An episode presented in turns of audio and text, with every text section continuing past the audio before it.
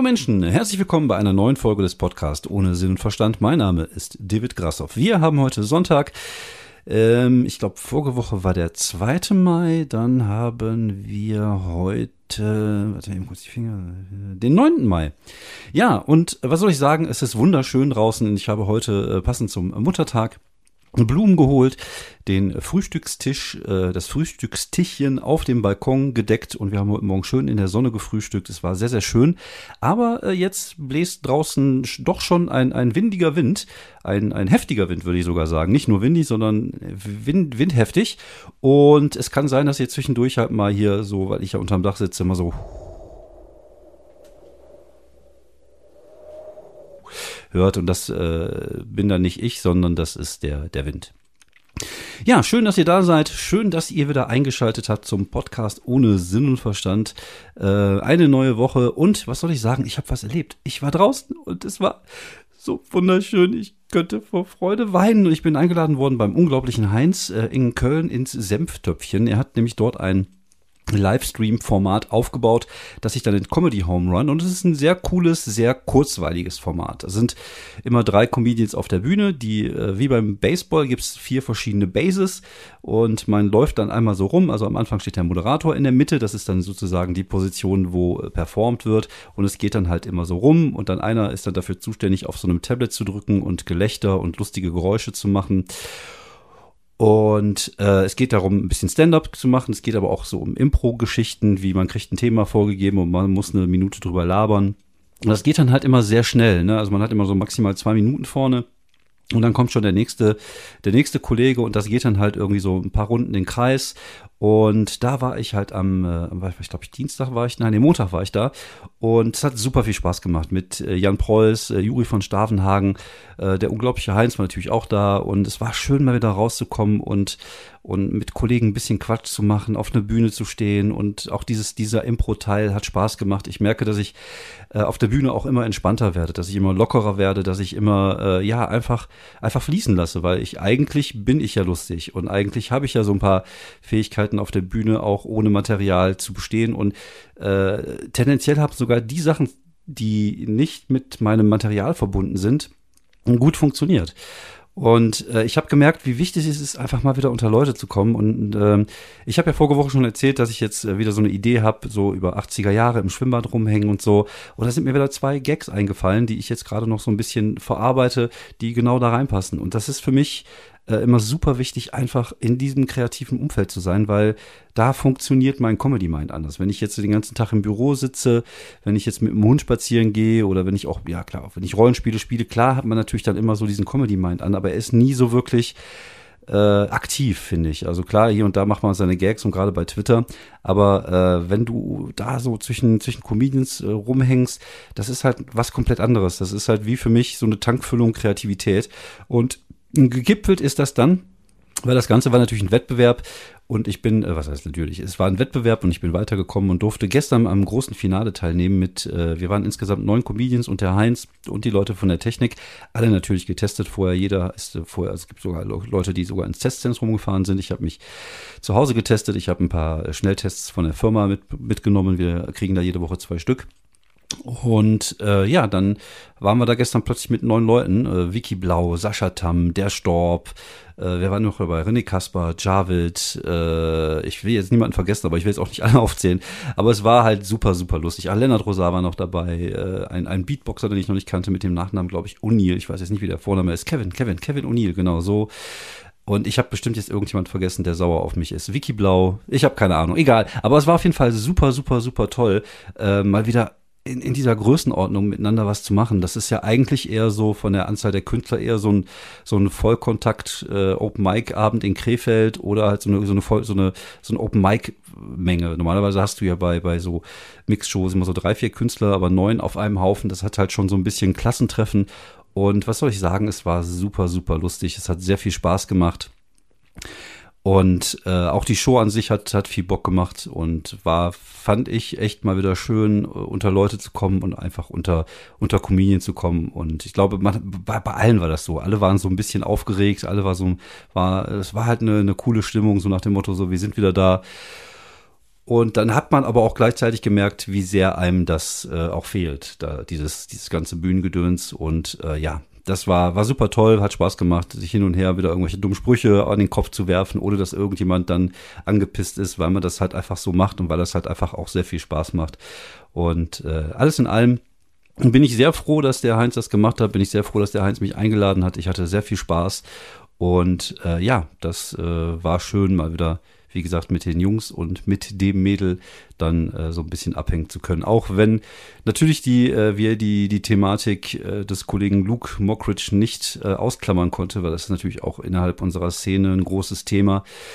Ähm, ich will mich jetzt da auch nicht megamäßig zu äußern. Also ich ähm, bin da, glaube ich, auch nicht der richtige Mann. Ich kenne mich da nicht so wirklich aus, aber es ist schon sehr seltsam, wie wenig Leute sich dazu äußern und äh, ja, wie wenig davon auch in der Presse bekannt ist. Also ich selber habe die Vermutung, dass es ja da nie irgendwie zu einem Gerichtsverfahren gekommen ist. Also ich will jetzt die Thematik auch nicht riesengroß aufrollen. Es geht halt, es stehen halt äh, Anschuldigungen im Raum über eine toxische Beziehung bis hin zu Gewalt und äh, Vergewaltigung. Wie gesagt, ich weiß es nicht, ich kann das nicht beurteilen. Es ist, äh, wie gesagt, noch nicht vor Gericht gewesen und es gibt da keine Verurteilung. Von daher sollte man das auch äh, ja nicht, ähm, wie zu sagen, allzu offensiv nach außen tragen, wie ich finde.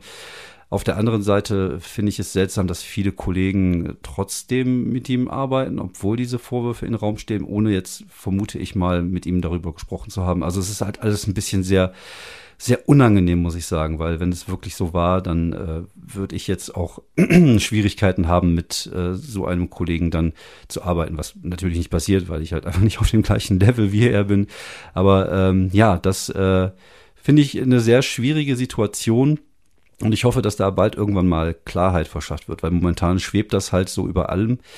Äh, es schwebt über die Szene, es schwebt natürlich auch über seine Karriere, weil wenn das wirklich äh, so sein sollte, dann ist das natürlich ein, äh, ja, das, dann ist die Karriere vorbei, würde ich jetzt mal fast behaupten.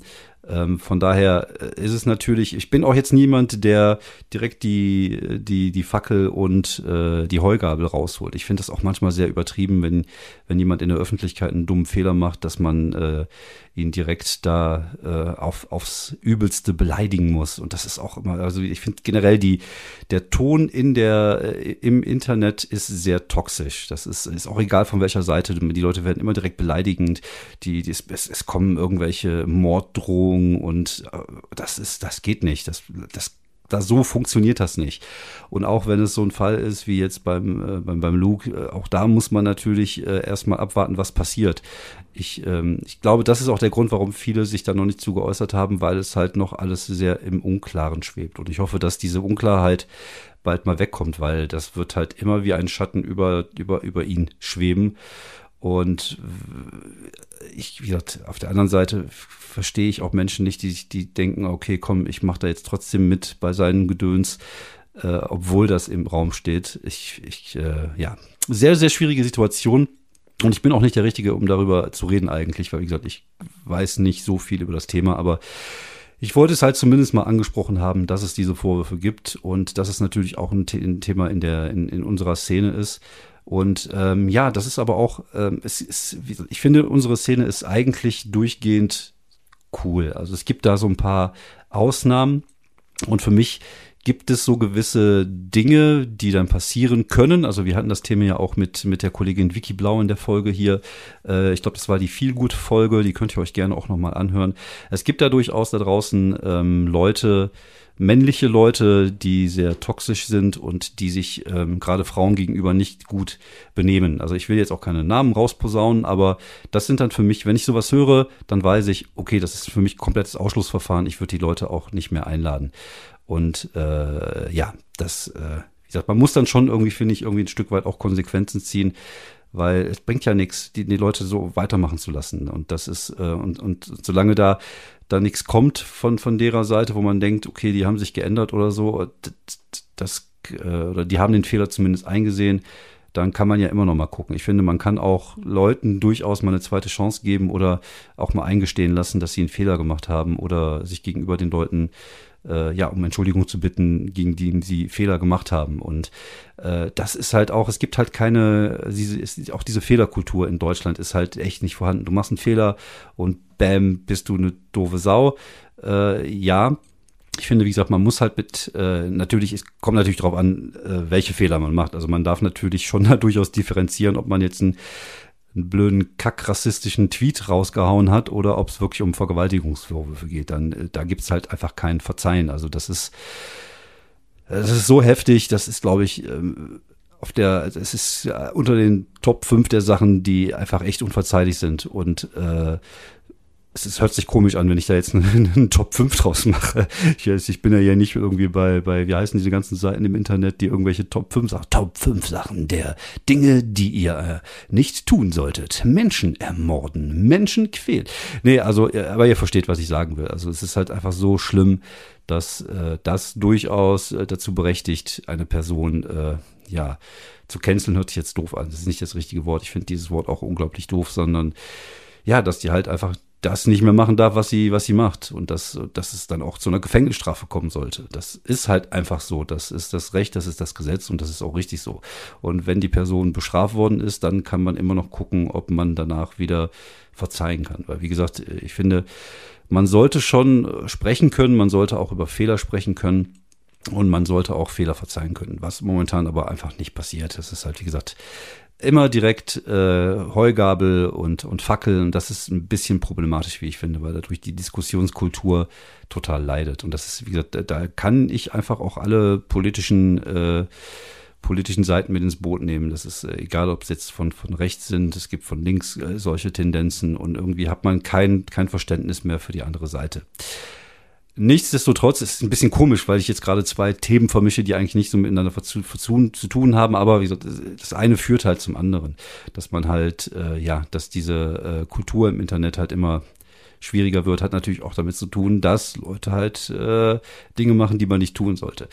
Aber wie gesagt, ich wollte eigentlich gar nicht so weit und so viel darüber sprechen. Ich finde nur, wenn es so war, dann sollte etwas passieren und dann sollten auch Leute, die äh, vielleicht äh, in dem Bereich arbeiten, auch mal äh, die, die Ruspe haben und, und sich da zu platzieren. Das fände ich, glaube ich, ganz, ganz dufte. So, das war das viel gut Thema von heute. Aber wie gesagt, das war halt auch gestern unter uns ein Thema, weil natürlich wir äh, Comedians, wenn wir viel unterwegs sind, wir, wir hängen halt auch dann viel aufeinander. Und ich persönlich habe äh, seitens von Comedians, was das angeht, noch keine Fehlverhalten mitbekommen. Ähm, ich kann es mir aber auch vorstellen, dass es das auch wirklich gegeben hat. Wie gesagt, bei manchen Leuten äh, kann man sich das natürlich mehr vorstellen als bei anderen. Und das ist dann einfach so.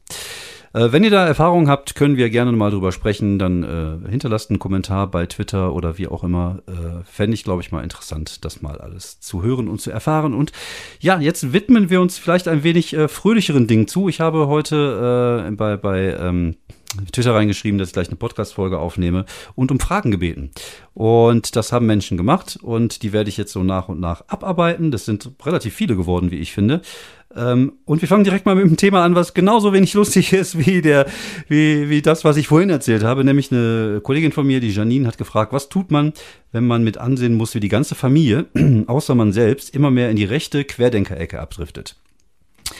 Sehr, sehr schwierige Frage, wie ich finde. Also das ist, äh, dieses Pech habe ich zum Glück nicht. Ähm, ich habe den einen oder anderen dabei. Ähm, also ich habe da relativ wenige in meiner in meinen Timelines drin. Also zum einen bei Twitter glaube ich gar nicht.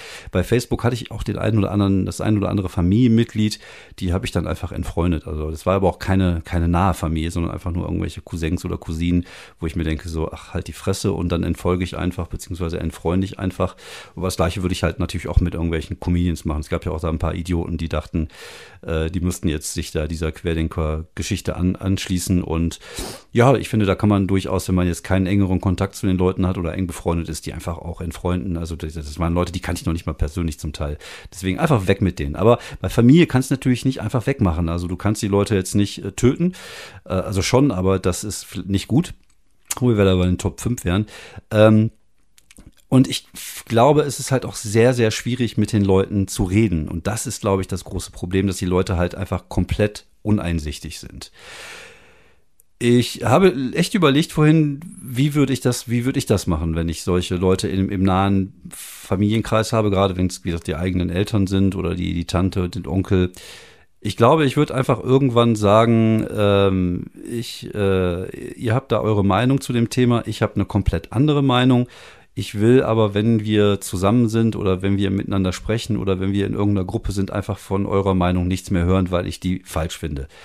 Und dann versucht man dieses Thema halt auszuschließen. Ne? Das ist ja auch wieder so dieses Thema Diskussionskultur. Kann ich, ich kann doch auch mit einer Person, deren Meinung ich nicht teile, trotzdem äh, ja in Anführungsstrichen befreundet sein oder trotzdem Kontakt haben ich glaube in dem Fall, man kann den Leuten nicht verbieten zu denken, was sie denken. Man kann versuchen, die Leute zu überzeugen, aber wenn das nicht funktioniert, dann muss man einfach sagen, immer, äh, um eine gemeinsame Basis zu schaffen, sprechen wir jetzt einfach nicht mehr drüber. Ist vielleicht ein bisschen Verdrängungseffekt. Das ist auch ein guter Mechanismus. Also wenn ich nicht so gut verdrängen könnte, wäre ich wahrscheinlich schon Banane. Aber äh, ja, ich glaube, das ist die einzige Lösung, die es da gibt, weil man argumentativ einfach da nicht mehr durchkommt. Und auf der anderen Seite finde ich, dass man ja äh, dieses Weltbild ja durchaus scheiße finden kann, aber es gibt halt Leute, die haben das, natürlich auch in verschiedenen Ausprägungen. Auch da kommt es natürlich ein bisschen darauf an, wie, wie hoch ist diese Ausprägung oder wie weit geht das mit dem Problem. Ähm, ja, also das ist, ähm, also man kann, also es gibt eigentlich nur zwei Möglichkeiten. Also entweder sagt man, ich will mit den Leuten nichts mehr zu tun haben, was natürlich bei eigener Familie sehr schwierig ist, oder du sagst, hör mal, wenn ich dabei bin, können wir das Thema einfach lassen. Ich finde deine Meinung kacke, ich teile sie nicht, du findest meine Kacke, äh, du teilst sie nicht. Deswegen lass uns das Thema doch einfach gar nicht besprechen. Und ich glaube, das ist die einzige Möglichkeit. Und ich würde den Leuten das auch ganz klar zeigen. Also wenn das Thema dann aufkommt, dann einfach aufstehen und gehen, ohne sich jetzt da irgendwie mit, mit der Diskutiererei da irgendwie einzumischen, weil es bringt nichts. Also wie jeder von uns, der im Internet mal versucht hat, mit Querdenkern zu diskutieren. Das ist halt einfach so, als wenn du versuchen würdest, dem, dem, mit dem Hund zu diskutieren und deine politische Meinung dem Hund mitzuteilen. Und das funktioniert einfach nicht. Und das ist halt schade. Wie gesagt, und wenn dieser, dieser argumentative äh, diese argumentative Möglichkeit wegfällt, wenn die Möglichkeit wegfällt, dass man keinen Kontakt mehr zu den Leuten hat, dann sollte man einfach sagen, okay, wir einigen uns jetzt darauf, wir können uns ja trotzdem verstehen auch wenn wir anderer politischer Meinung sind, so, solange es nicht in das, äh, in das, äh, wie soll man sagen, extreme Ende reingeht, dass die Person einfach völlig durchgeknallt ist, weil dann würde ich tatsächlich erstmal überlegen, ob man wirklich den Kontakt komplett abbricht. Vielleicht kommt die Person ja auch zur Raison, wenn sie merkt, dass Leute in ihrem Umkreis das nicht mehr mitmachen. Das ist das Einzige, was man hoffen kann. Es ist ein bisschen wie wenn man Leute an eine Sekte verliert. Das ist halt, ähm, ja, sehr schwierig. Äh, sehr schwierige Situation und ich äh, wünsche dir da viel Glück und viel Erfolg. Und nimm meinen Tipp nicht so wichtig, wie gesagt, ich habe keine Ahnung, ich bin Comedian, aber das ist halt, glaube ich, der Ansatz, den ich da nehmen würde. So, der Kollege Dennis hat gefragt, will mir ein neues Smartphone aussuchen? Hast du Empfehlungen? Ja, finde ich äh, wichtig, mich zu fragen in Sachen Smartphone, wo ich doch noch ein äh, Huawei P10 Lite aus dem Jahre 2000, keine Ahnung habe. Also ich habe ein altes Handy, ich bin auch nicht so der Handy, äh, ich muss nicht immer das aktuellste System haben. Ich bin tatsächlich ein großer Fan des, des äh, Huawei P10s. Ich glaube, ich würde auch äh, immer wieder Huawei's kaufen, aber das Problem ist halt, ich glaube, die neueren Modelle haben keine Google-App mehr drin, weil die sich ja irgendwie, China und Amerika haben sich ja gegenseitig ans Bein gepisst und irgendwie äh, gibt es da keine, keine Google-App mehr und man kann halt viele Sachen nicht mehr runterladen, die man sonst so gebrauchen kann. Es gibt da zwar Alternativen, aber ich weiß nicht, ob man wirklich auch alle Programme äh, da drauf pappen kann. Also ich würde, ich bin ein Freund von günstigen Handys, die das tun, was sie tun müssen. Äh, ich glaube, was ich immer brauche, ist einen ordentlichen Speicher, einen vernünftigen Arbeitsspeicher, damit es nicht ruckelt und vielleicht vielleicht ein ganz gutes Display. Kamera ist mir tatsächlich auch eher nebensächlich. Kommt natürlich auch mal drauf an, was willst du haben? Brauchst du ein tolles Kamera, eine tolle Kamera für deinen äh, Instagram-Account oder ist es einfach nur ein Arbeitswerkzeug, wo alle Apps gut funktionieren sollen? Also ich bin jemand, der tendenziell eher so 200, 300 Euro für ein Handy ausgibt als äh, viel, viel mehr. Das ist mir einfach nicht wert, wenn ich ehrlich bin. Und ja, das äh, Deswegen meine Empfehlung, guck, dass du irgendein gutes Gerät für 200, 300 Euro kriegst. Muss ja immer nicht das Neueste sein. Also ich sag mal, die haben, die Dinger haben ja eh, glaube ich, einen Totschalter drin, habe ich das Gefühl, dass die nach drei Jahren sagen so, ich gehe jetzt weg. Aber wie gesagt, Huawei P10 Lite bin ich immer noch super zufrieden. Ist mir letztens sogar in die Badewanne reingefallen. Ich habe, glaube ich, noch nie so schnell reagiert. Da habe ich das Ding wieder rausgezogen und es ist nichts passiert. Ist auch eine okay, okay Schutzhülle drum. Aber Gutes Gerät, bin ich sehr zufrieden mit. Äh, ja, das war meine Empfehlung für dich, Dennis. So, nächste, nächstes Ding ist, es war noch nicht mal eine Frage, da hat der Max einfach geschrieben, Elon Musk. Und Elon Musk ist der Typ, der, glaube ich, äh, Tesla hat und äh, in, äh, diese, diese Mars-Mission macht. Und ich glaube, mit diesen, mit diesen beiden Wörtern will er mir einfach was sagen, so, ja, sprich mal über das Thema. Ja, ich glaube, es ging ja auch über Themen und nicht nur über Fragen. Egal. Auf jeden Fall, Elon Musk ist, glaube ich, ein cooler Typ. Äh, ist, glaube ich, auch Narzisst, weil man muss einfach ein Narzisst sein, um so ein Typ zu sein wie er. Also ich glaube, äh, er äh, hab da keine Meinung. ich habe da echt keine Meinung. Ich habe gerade versucht, irgendeine Meinung zu generieren, aber ich habe da echt keine Meinung. Also ich finde ein paar Sachen gut, die er macht. Ich finde, der Typ sieht irgendwie spooky aus, weil er, glaube ich, ja auch schon sehr botoxig ist. Das finde ich immer sehr spooky, wenn die Leute so aussehen. Aber sonst, pff, er macht ein paar gute Sachen. Äh, ich glaube, er will da, er hat eine gute Agenda, was das angeht. Äh, alles andere kann ich nicht beurteilen. Ich kenne ihn nicht persönlich. Ich äh, habe noch nie mit ihm zu tun gehabt. Aber ich glaube, er hat eine gute Agenda. Er will da, glaube ich, äh, ein paar gute Sachen auf den Weg bringen. Von daher sage ich mal Daumen hoch. Äh, nur einer, weil, wie gesagt, ich bin da jetzt nicht so involviert im Thema, aber ich sag mal, einen Daumen auf jeden Fall hoch. Dann kam die Frage vom Kaffeesatzleser 2021. Warum Wuppertal? Ja, für diejenigen unter euch, die es nicht wissen, ich äh, wohne in Wuppertal und äh, was soll ich sagen, ich bin hier geboren. Das fängt jetzt schon mal damit an. Und ich bin ja zwischen 8 und 16 habe ich ja das Glück gehabt, in Südfrankreich zu leben, in Orange. Das heißt, ich habe auch mal eine schöne Gegend gehabt. Also ich war auch mal in Südfrankreich acht Jahre und dann hat es mich wieder zurückgezogen nach Wuppertal. Und was soll ich sagen? Ich bin gerne hier. Ich finde Wuppertal ist schön. Wuppertal hat auch, äh, glaube ich, einen schlechteren Ruf, als es eigentlich ist. Gut, wir haben einen Kack-Fußballverein. Dafür haben wir jetzt einen äh, Handballverein, der ganz gut ist. Wir haben natürlich auch hier Scheißecken, das ist, glaube ich, ganz normal. Das ist halt, äh, ja, das ist, glaube ich, überall so. Also es gibt halt, äh, ja, in jeder Stadt einfach Kackecken. Aber ich, Wuppertal hat sich, glaube ich, da ganz gut getan. Wir waren ja auch ein paar Jahre äh, die grünste Stadt Nordrhein-Westfalens. Wir haben jetzt diese, dieses Trassensystem, wo man hier so spazieren, Fahrrad fahren oder was auch immer mit dem Hund gehen kann. Und ähm, ja, ich mag Wuppertal, ich bin gerne in Wuppertal und vor allem Wuppertal hat den großen Vorteil, es ist halt irgendwie mittendrin. Das heißt, ich komme schnell nach Köln, ich komme schnell ins Ruhrgebiet, ich komme relativ schnell nach Ostwestfalen, ich komme sogar relativ schnell ins Siegerland. Von daher ist Wuppertal eigentlich, was das angeht, top, weil du bist halt einfach so irgendwo in der Mitte und kommst gerade, was so die Auftreterei angeht, überall hin. Und ja, ich mag Wuppertal. Ich würde auch, glaube ich, nicht mehr hier weg wollen, wenn ich ehrlich bin. Also ich fühle mich hier sehr wohl. Äh, hier ist in Wuppertal-Kronenberg, ist ja auch alles ein bisschen dörflicher, ein bisschen ruhiger und von daher, naja. So, dann kommt die Frage vom Fred. Welche Vorteile haben Pen- und Paper-Rollenspiele gegenüber Brettspielen? Jetzt muss ich mal kurz einhaken, ich bin kein Brettspieler. Ich mag Brettspiele nicht. Ich weiß nicht warum, ich könnte noch nicht mal sagen, ob es da einen festen Grund für gibt, aber Brettspiele interessieren mich irgendwie gar nicht. Finde ich super uninteressant. Also ich habe ein paar, aber die verticke ich gerade, weil ich mir denke so, oh, ich muss mal kurz meinen Kopfhörer mal so ein bisschen hier bewegen. Jetzt höre ich plötzlich hier ein Brummen. Aber ich glaube, das hört ihr nicht, das höre ich nur wegen dem Kopfhörer. Ähm, ich habe ein paar Brettspiele, aber ich vertick die gerade, weil ich wirklich echt, äh, ja, da kein, gar kein Interesse daran habe. Ich finde, ähm, den großen Vorteil von, von Pen und Paper Rollenspiele gegenüber Brettspielen ist halt einfach, diese kreative Seite, die man da ausleben kann. Ich merke das gerade wieder. Ich habe mich gerade so ein bisschen in City of Mist eingelesen.